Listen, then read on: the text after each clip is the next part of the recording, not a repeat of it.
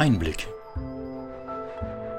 Der 14-tägige Podcast der Bürgerrechtsakademie der Volkshochschule Leipzig. Herzlich willkommen, sagen Beate Tischer und Beatrix Stark. Wie bekommen wir heute einen guten Einstieg in unsere Podcast-Folge? Wir sind mitten im Advent, es ist nicht mehr weit bis Weihnachten. Ähm, wir wollen aber in der heutigen Podcast-Folge die Weihnachtsmärkte und unsere geschmückten Städte verlassen und über unseren Tellerrand schauen und haben ein Thema, das nicht so ganz einfach sein wird. Genau. Und wir wollen dorthin schauen, wo Menschen ganz besonders viele Frauen, sehr junge Frauen auf den Straßen protestieren und ihr Leben riskieren. Wir schauen auf die allgemeine Erklärung der Menschenrechte der Vereinten Nationen Artikel 1. Alle Menschen sind frei und gleich an Würde und Rechten geboren. Ja, Sie ahnen wahrscheinlich schon, wir haben heute einen besonderen Gast, mit dem wir über die aktuelle Situation im Iran sprechen wollen. Und damit sind wir ganz dankbar, dass wir heute ins Gespräch gehen dürfen mit Masume Bosorgi. Hallo. Hallo. Sagen Sie, wo sitzen Sie denn gerade? Sind Sie in Fürth? äh, nein, ich wohne in Landkreis Roth. Ähm, und äh, ich fahre täglich zur Arbeit. Ja, da haben Sie schon ein kleines Stück verraten, wo die Arbeit ist. Dazu werde ich gleich äh, noch kommen und möchte Sie gerne unseren Zuhörenden kurz vorstellen. Und wie immer ist die Vita auf der Homepage zu finden. Masumi Bosorgi wurde im Iran geboren, machte dort ihr Abitur, wuchs auf, hat eine Ausbildung zur Hebamme gemacht und im Anschluss auch im Krankenhaus gearbeitet. Sie studierte englische Sprache und Literatur im Iran, arbeitete Teilzeit als Englischlehrerin und später auch als Dozentin für Englisch. 2011 bis 2016 war sie Gründerin und Leiterin des Guyish English Language Institutes, was auch mit einer Gründung einer Schule einherging. Und dann am 14.08.2016 erfolgte die Flucht aus dem Iran mit ihren zwei Töchtern, damals neun und elf Jahre. Im Dezember 2016, also gute zwei Monate später, kam sie dann in Deutschland an. Es folgten Deutschkurse bei der Volkshochschule in Roth, Arbeit als Nachmittagsbetreuerin an der Realschule Roth und was ich sehr bemerkenswert finde, dass sie sich als Hebamme in Deutschland anerkennen lassen konnten. Und ich weiß, das ist gar nicht so einfach. Und als Hebamme im Klinikum Fürth heute tätig sind. Ja, richtig. Ja, Aber. Ja. muss ich auch noch dazu sagen, weil es immer wieder sich bei mir auch beruflich was ändert. Äh, seit Anfang des Monats, also Anfang äh, Dezember, habe ich tatsächlich meine Tätigkeit im Kreissaal als Hebamme beendet und bin ich äh, seit Anfang Dezember tätig in Hebamme-Studium äh, bei der Uni Nürnberg. Ah. Technische Hochschule. Ja. ja, da tatsächlich Hebamme wird jetzt in Deutschland seit zwei Jahren äh, als Studium gemacht und nicht mehr Ausbildung. Mhm. Und äh, da werden Leute gebraucht, die auch studiert hatten vorher. Die sind nicht viele in Deutschland. Deswegen ähm, ja, beschäftige ich mich jetzt da bei das, äh, das Studium hier gemacht wird in Nürnberg. Ja, spannend. Und das heißt, wenn ich mich für den Studiengang entscheide in Nürnberg, dann komme ich an ihn nicht ganz vorbei. genau. Masumi Besorgi, bevor wir richtig ins Thema einsteigen, möchte ich Sie auch gern was Persönliches fragen. Ähm, Sie sind 2016 aus dem Iran geflohen und das war sicher keine leichte Entscheidung und bestimmt auch kein einfacher Weg. Ich stelle mir das schwierig mit zwei Kindern vor. Wenn Sie möchten, würden wir uns ja sehr für, für Ihre Erfahrung interessieren. Wie war das damals? Ja, genau. Erstmal die Entscheidung, äh, zu Hause zu verlassen, war keine einfache Entscheidung, aber dann endlich war es ein Muss, äh, dass ich meine Heimat verlassen musste. Äh, die Entscheidung habe ich an einem Abend treffen müssen mhm. alles packen und äh, mit meinen beiden Töchtern zu fliehen. Ähm, wir äh, haben damals äh, in unserem Staat, Heimatstaat Ilam gewohnt. Das ist äh, am Westen von Iran, äh, an der Grenze zwischen Iran und Irak. So 70 Kilometer. Dann bin ich mit meinem Auto, mit meinen beiden Töchtern äh, bis Teheran gefahren und dann äh, das einzige Ziel, dass wir erst äh, raus von dem Land äh, fliehen könnten, war nach Türkei, wo wir kein Visum dafür brauchen. Mhm. Und ähm, dann sind wir geflogen nach äh, Istanbul. Dann musste ich die Leute suchen, die uns helfen könnten zu weiterer Flucht, weil äh, Türkei auch kein sicheres Land für uns war. Ähm, zwei Wochen hat es gedauert, dass ähm, ähm, alles organisiert wurde. Ähm, mein Wunsch wäre es, dass ein sicheren Weg, da ich zwei kleine Kinder dabei hatte, aber letzt letztendlich mussten wir durch einen sehr ähm, schwierigen Weg äh, versuchen mit dem Boot äh, Türkei nach Italien zu fahren. Das hat sieben Tage und Nacht, Nächte gedauert, äh, wo es äh, äh, unvergessliche Erfahrung ist für uns, sehr schwierige Erfahrung. Dann sind wir äh, nach Italien angekommen, äh, waren wir zwei Tage dort und äh, da die Lage in Italien auch sehr, sehr schwierige Lage war für mich mit zwei Mädels, äh, mussten wir auch Italien verlassen und uns doch, wo wir äh, sich, uns sicherer fühlen, äh, suchen. Wir waren in der Schweiz drei Monate in Camp. Äh, da hat man uns gesagt, wegen Dublins Gesetz in Europa mussten wir wieder zurück nach Italien gehen. Aber das wollten wir auf keinen Fall, weil die Lage leider im Camp in Italien war sehr, sehr schwierige Lage. Sehr schwierig, dass ich mich nicht getraut habe, keine, keine Sekunde die Mädels, äh, also die Hände von den Mädels mhm. weglasse. Mhm. Ähm, und dann äh, sind wir nach Deutschland gekommen.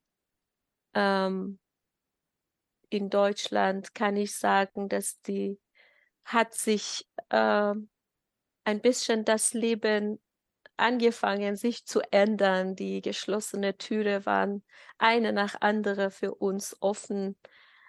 Äh, dank sehr, sehr nette deutsche Leute, die uns ganz von vorne an unterstützt haben. Äh, Gott sei Dank haben wir durch sechs Jahre, die wir jetzt in Deutschland sind, immer wieder weitere Schritte machen. Äh, meine Töchter bei, beide sind in der Schule, sind gut integriert, fühlen sich wohl hier. Und ja, ich auch finde, fühle ich mich etwas angekommen jetzt hier. Mhm. Genau. Sechs Jahre später. Also, ja, etwas angekommen trifft es wahrscheinlich irgendwie. Ne? Ja. Mhm. Ihre Töchter waren damals neun und elf Jahre. Das ist vielleicht, ja, um das, um das einordnen zu können. Möchten auch gerne, ähm, um überhaupt den die Situation im Iran zu verstehen, ist es wichtig, auch in die Geschichte zurückzugehen. Wir würden gern noch in die jüngere Geschichte des Irans gehen und ähm, Sie bitten, das Leben zu schildern. Wie, wie kann man sich das Leben unter dem Schah vorstellen und wie dann die Machtübernahme, was hat die mit sich gebracht 1979? Genau. Ähm, also das ähm, ehemalige Regime hat natürlich seine eigenen Fehler gehabt äh, durch die Zeiten. Dann wurden immer wieder mehr Menschen Kritik dagegen. Und letztendlich war ähm, die, die Revolution, da viele Parteien, viele politische Parteien haben zusammengearbeitet äh, und gegen damalige Regime gekämpft und endlich 1979 haben das gewonnen. Ähm, aber leider danach äh, haben Mullahs äh, mit Führung Ayatollah Khomeini alle anderen Parteien eliminiert und haben die Revolution Islamische Revolution und das Land Islamische Republik Iran genannt. Das war eigentlich nicht das Ziel Anfang des Revolution damals. Äh, und seitdem herrschten die radikal religiös Mullahs Regime das Land als einzige politi äh, politische Partei und alle anderen Meinungen sind äh, verhaftet, gehangen, erschossen und viele äh, sind geflohen. Was war denn das ursprüngliche Ziel? Wohin sollte die Revolution eigentlich führen? Ähm, also da ich auch selber 1979 geboren bin, mhm. habe ich das persönlich nicht erfahren können. Aber was ich äh, in der Geschichte gelesen habe und was ich von den Menschen, auch von meinen Eltern gehört habe, die Leute waren äh, unzufrieden mit Monarchie erstmal. Äh, dass die Familie hat äh, die Macht gehabt und natürlich, wenn die Macht in dem ganzen Land in Hand ganz wenige Menschen ist, äh, da kann man nicht über Demokratie richtig sprechen. Und tatsächlich war eine Republik, eine demokratische Republik geplant für das Land. Ähm, und danach hat sich aber entwickelt als reine religiöse ähm, Revolution, der gar nicht wirklich der Plan war vorher. Mhm. Das heißt, das Leben der Menschen hat sich dann wirklich gravierend geändert und zwar so, wie sie es eigentlich gar nicht wollten. Und ähm, für die Frauen gab es ganz große Veränderungen. Ja, genau. Können Sie, können Sie uns noch mal so ein bisschen schildern, was dann plötzlich mit den Frauen passiert ist? Ja, genau. Was ich äh, aber erstmal zusätzlich von äh, über alles, was passiert ist danach, nach, nach dieser Revolution 1979 sagen kann, ist, dass, dass wirklich alle andere Meinungen, außer was Mullah sich gewünscht äh, haben, wird seitdem brutal verstummt. Tausende Studenten und Professoren wurden verhaftet und getötet. Die Korruption in allen Bereichen des Systems nahm ständig zu und natürlich noch schlimmer kam es für die Frauen.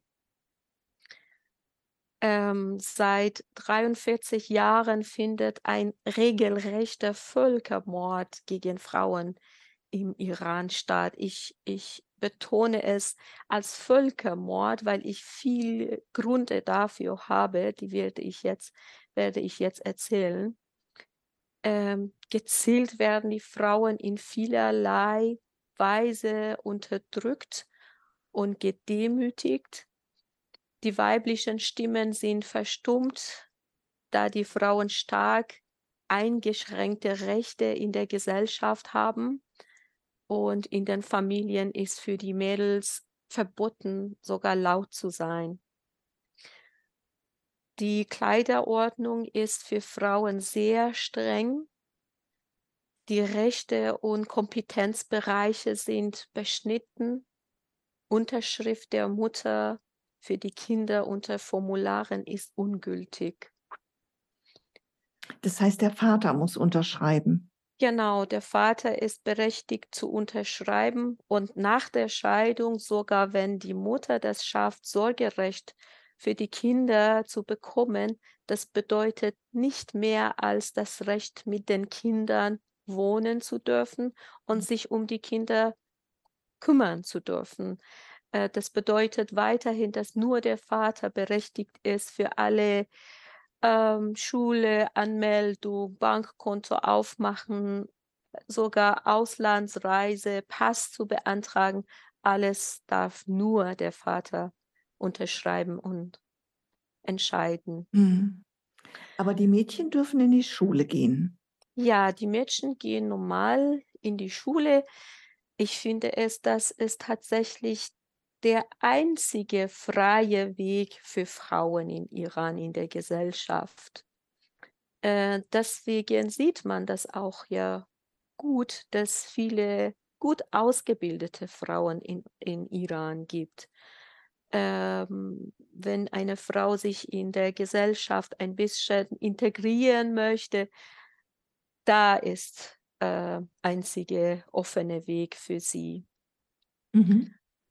Ähm, genau, was ich noch dazu sagen kann wegen Frauenrecht in Iran ist es, Frauen haben laut Scharia, islamisches Gericht, sehr eingeschränkte Rechte.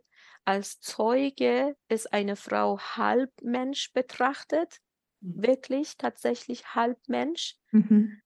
Und damit die Aussage gilt, müssen zwei Frauen als eine ah. Person Zeuge sein mhm. vor dem Gericht.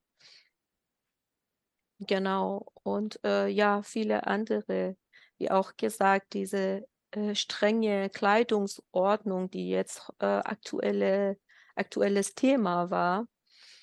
Äh, ja, die Frauen müssen in öffentlichen ihre äh, Kopf bedecken, Kopftuch haben, mussten äh, langärmige äh, Kleid anziehen und lange Hose. Mhm. Genau.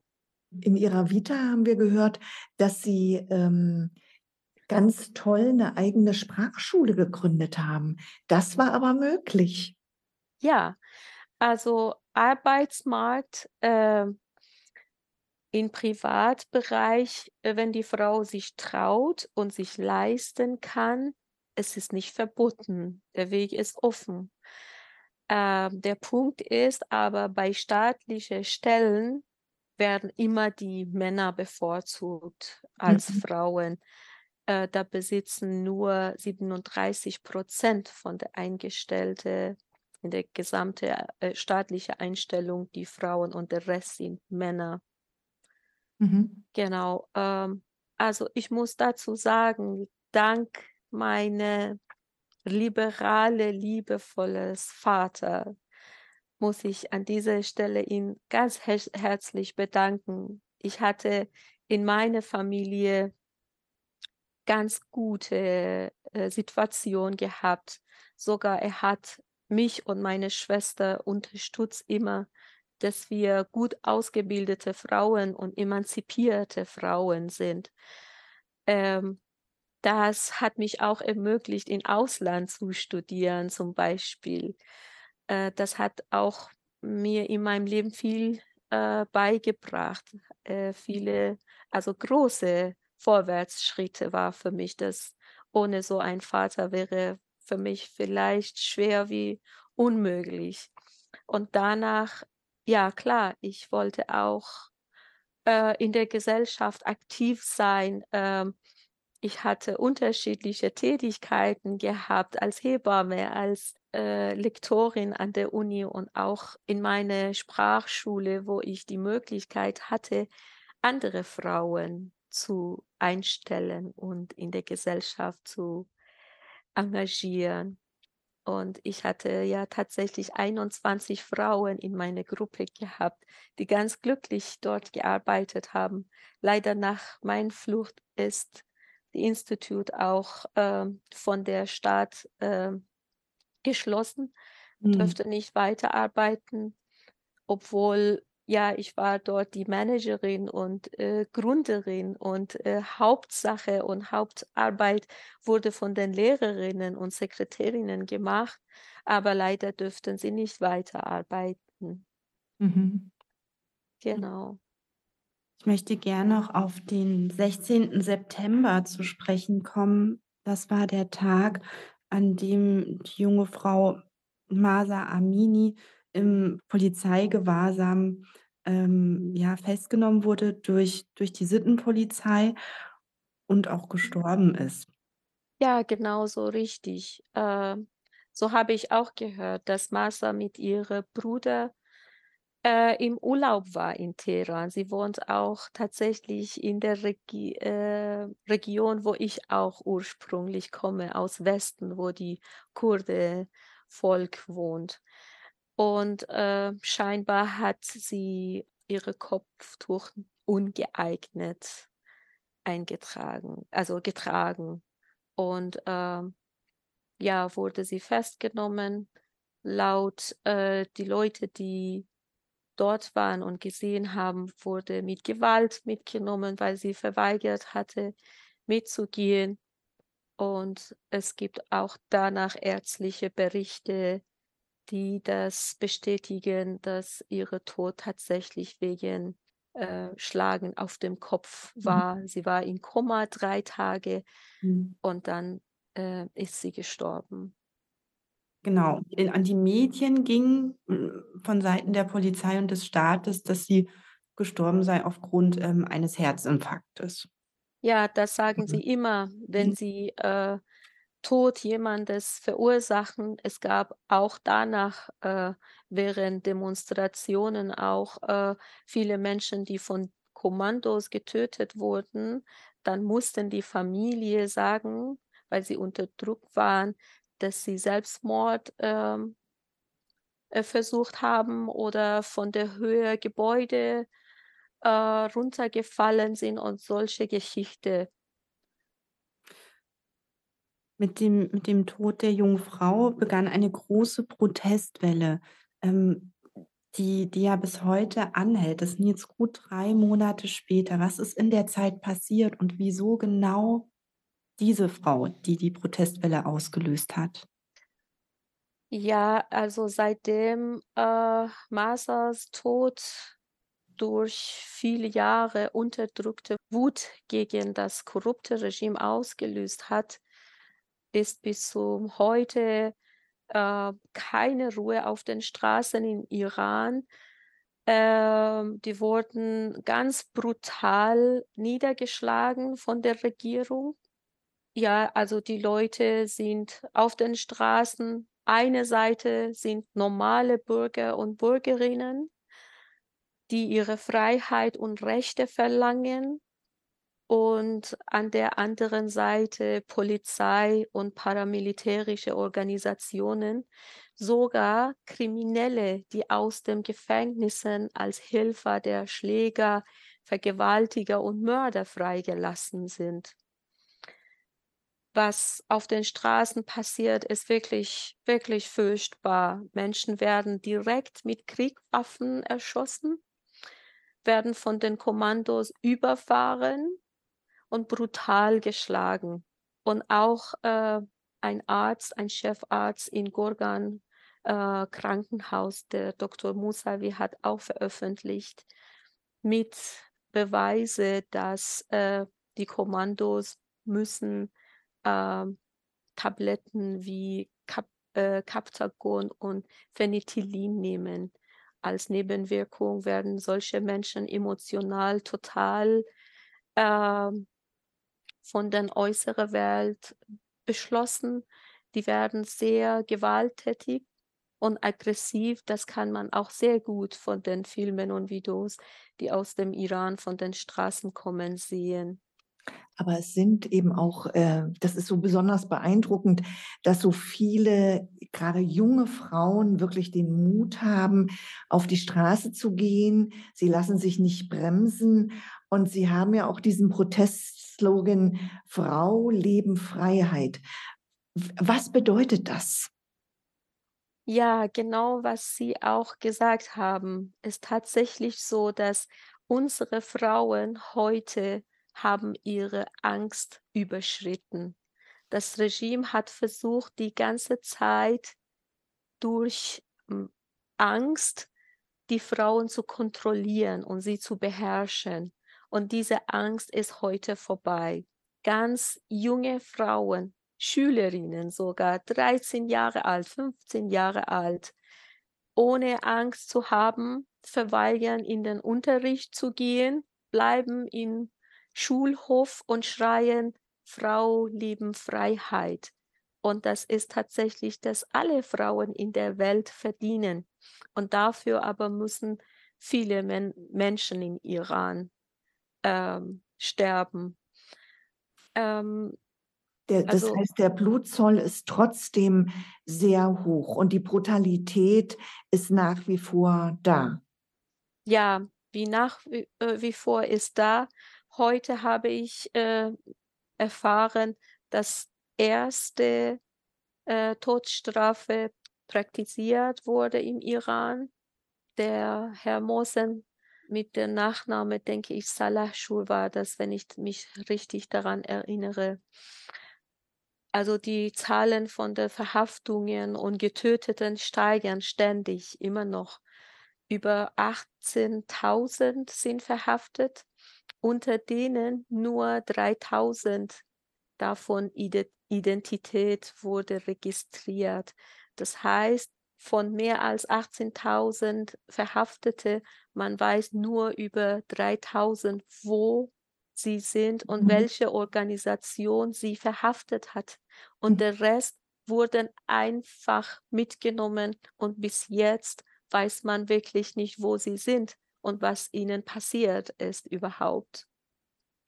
Ja, ja äh, also über 500 Menschen bis jetzt sind getötet und davon über 60 Minderjährige, die umgebracht wurden. Ähm, ja, viele Schülerinnen und Schüler sind gekidna gekidnappt und äh, man weiß es leider bis jetzt äh, gar nicht, wer, welche Organisation dafür zuständig ist und, und was äh, alles diese junge Menschen passiert ist. Ja, wir sehen wirklich auch atemlos die Bilder, die wir über die Fernsehkanäle bekommen und sind wirklich sehr beeindruckt von dem großen Mut. Ähm, Im Prinzip sind wir sehr froh, dass Sie jetzt in Sicherheit sind. Ihre beiden Töchter sind mittlerweile, äh, ich glaube, 18 und 15. 18 und 15 Jahre alt, also Teenager. Mhm. Sie leben hier in Deutschland. Mhm. Unser Gespräch ist äh, wie im Flug vergangen. Deshalb frage ich jetzt noch mal zum Schluss so ein bisschen persönlich. Sie leben hier seit sechs Jahren. Sie mhm. haben selbst gesagt, Sie sind angekommen. Welche Hoffnungen und Erwartungen haben Sie? Ähm, also meine Töchter und ich, alles, was wir in unsere Herzen und unsere Gedanken haben, ist Dankbarkeit. Ähm, dass wir überhaupt die Möglichkeit haben, hier wieder Wurzeln zu haben und hier wieder eine Zuhause zu finden. Und dafür, wie gesagt, haben wir viel Unterstützung bekommen. Äh, und da in dieser Stelle möchte ich gerne nochmal mich bei alle Menschen, die uns geholfen haben, bewusst oder unbewusst bedanken. Eigentlich für mich persönlich habe ich gar keine Erf äh, Erwartungen, sondern äh, was ich mir sehr wünsche, ist es, dass äh, internationale Solidarität bei den Menschen in Iran, mhm. äh, also vor allem Frauen im Iran bleibt, dass sie äh, diese Rückhaltung von den anderen Menschen auch dort spüren. Das macht viel, dass mhm. sie sich nicht alleine fühlen und dass sie wissen, dass de, der Rest äh, der Welt schaut zu und ist bei ihnen. Und äh, ja, und solche Aktionen bin ich dankbar auch für diese Interview und äh, ich hoffe, dass ich ganz kleine Stimme bin für die Menschen in meiner Heimat. Vielen herzlichen Dank. Jetzt muss man einfach auch nochmal deutlich sagen, Masumi Basorgi, es ist nicht selbstverständlich, ähm, dass Sie mit Ihrem Gesicht und mit Ihrer Geschichte für uns zur Verfügung stehen. Denn der Iran hat einen sehr langen Arm. Das sagen viele Exil-Iraner, die in Deutschland leben, dass der Geheimdienst überall ist, dass der Geheimdienst seine Fühler ausstreckt und alles genau kontrolliert. Deshalb sind wir besonders froh, dass wir mit Ihnen das Gespräch führen konnten. Und auch für Sie gibt es eine, als Dankeschön für das Gespräch, eine Tasse. Ähm, das ist eine Volkshochschultasse, äh, auf der eben draufsteht, Vielfalt zusammen genießen. Die wird zu Ihnen auf die Reise gehen. Vielen Dank für das Gespräch. Sehr gerne. Ich habe zu danken. Vielen lieben Dank. Dies war unsere Podcast-Folge Die aktuelle Situation im Iran. Wir waren mit Masumi Bosorgi verbunden, die 2016 aus dem Iran fliehen musste und jetzt in Deutschland lebt. Und wie immer finden Sie die Links und die Shownotes, also die Begleitinformationen, auf unserer Webseite www.bürgerrecht-akademie.de. Und vor allem hier freuen wir uns über Kommentare, Fragen, Anregungen. Fürs Zuhören bedanken sich Beatrix Stark und Beate Tischer. Zu unserem Team gehören außerdem Nadine Rangosch, die die Technik macht, sowie Iris Stage, Eva Riemer und Gesine Oltmanns. Und heute bedanken wir uns auch ganz herzlich bei Liane Pluzitzka, die den Kontakt zu Masumi Bosorgi mhm. hergestellt hat. Vielen Dank, Liane, eine treue Hörerin von uns. Und Ihnen wünschen wir wie immer, bleiben Sie neugierig.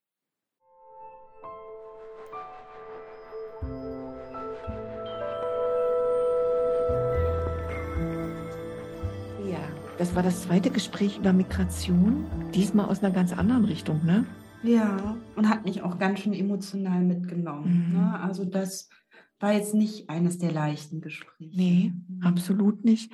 Also wir waren einmal mit den Kaffeepflückern unterwegs, mhm. das ist aber schon lange her.